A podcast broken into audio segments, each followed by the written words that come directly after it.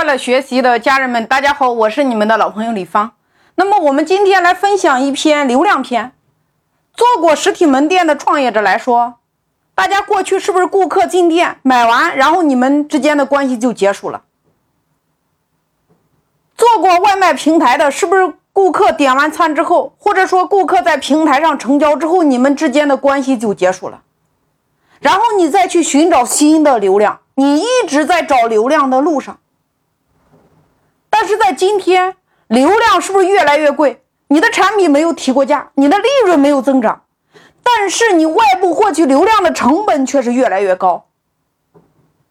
从二零一六年开始，我一直在讲流量思维。我告诉我每一个会员，我说，大家需要建立自己的私域流量池，把你的用户留存下来。这就是为什么我在社群营销专辑里边有一百集的落地实战课。每一分钟该做什么？该说什么话？在群里边该如何互动？如何引流？如何成交？如何来裂变？一个字一个字的打在音频的下方，因为这套专辑里边所有的案例、所有的实战，都是二零一六年、二零一七年、二零一八年、二零一九年我们团队一直在做的四年的积累，四年的实战，一点一滴的走出来的。所以大家一定要去实战去落地，你只有在落地的过程中，你才能真正悟到属于你自己的社群营销，你才会明白如何和顾客之间建立连接，而不是像今天很多人很多企业，他与顾客之间像断了线的风筝，没有任何的联系。那么对于今天的实体门店来说，流量怎么来的？首先，第一个，我告诉大家，找定位，你要找你适合自己的流量池。也就是说，比如说你今天做实体门店的，你的顾客周边三公里到十公里，那你最精准的流量源就是美团和饿了么平台，其次才是今天的抖音、头条或者说西马这样的自媒体平台。因为美团和饿了么平台效果非常的直接，你能在短时间内见到效果，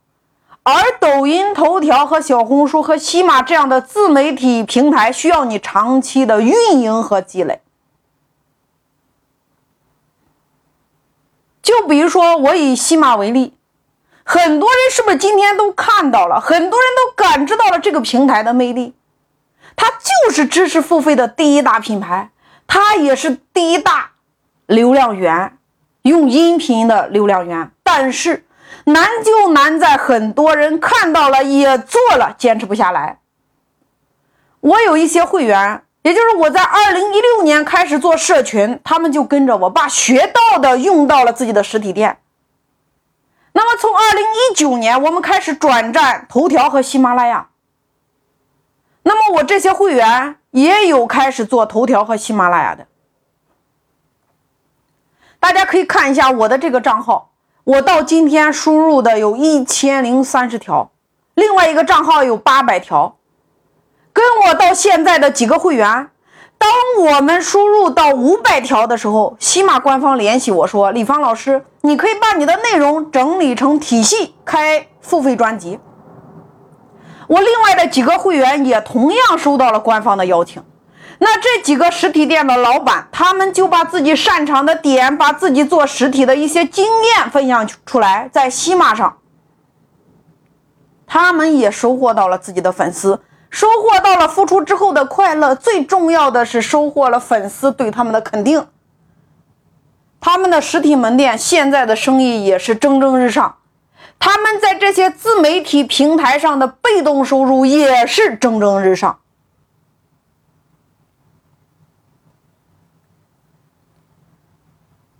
从社群营销到自媒体平台，你会发现所有的人都看到了，我十几万的会员都看到了。我每天会在我们的会员群里边分享为什么要转战自媒体。当然，这中间我并不知道有疫情的发生，我只是根据互联网的规律，根据大家消费习惯的变革。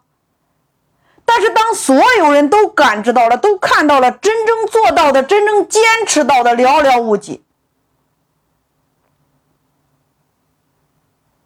这就是为什么说成功的路上不拥堵，因为能够坚持的人太少了。我今天早上在我们的会员群里边分享的时候，大家都沉默了。这是一趟现实版的经历，所以在收听音频的家人们，无论今天你选择什么样的平台，无论你选择的是直播还是音频，还是图文还是短视频，当你平台选过之后，你输出的方式又是你喜欢的，那么从今天开始，你要给自己种下一颗种子，持续输出。当你真正输出的时候，你会发现。你的整个细胞、整个大脑都在运动，因为吸收、释放、回流，你会有无限的动力加速你的前进。做自媒体其实和做实体一样，很简单，你只要按照你的三部曲。我有一个会员，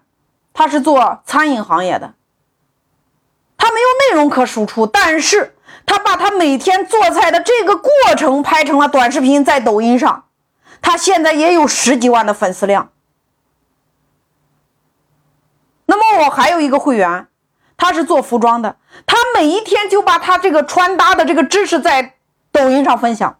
他今天一样拥有几十万的粉丝量，增加了自己的被动收入。所以，当大家透过这个大量的输出，你会发现你的外部流量引进来的时候，大家要沉淀在你自己的私域流量池里边，因为对于每一个人来说，最好的流量池就是你的微信号。所以，今天无论你是实体行业还是非实体行业，大家盘点一下自己的清单，盘点一下你微信上有多少存量的顾客，列举你现在的引流渠道。以及你后续准备拓展的引流渠道。那么第三个，找到一个对标物，把你的视角放大，找到北上广，在平台上做得好的和你同类的商家，他就是你的参照物，他就是你的灯塔，他做什么你做什么。当你今天真正坚持、持续去做的时候，我相信。同样的方法在北上广管用，在你们当地一样管用，因为今天全民互联网化。所以今天如果你持续在做的时候，你的方法只要是对的，你会不缺流量。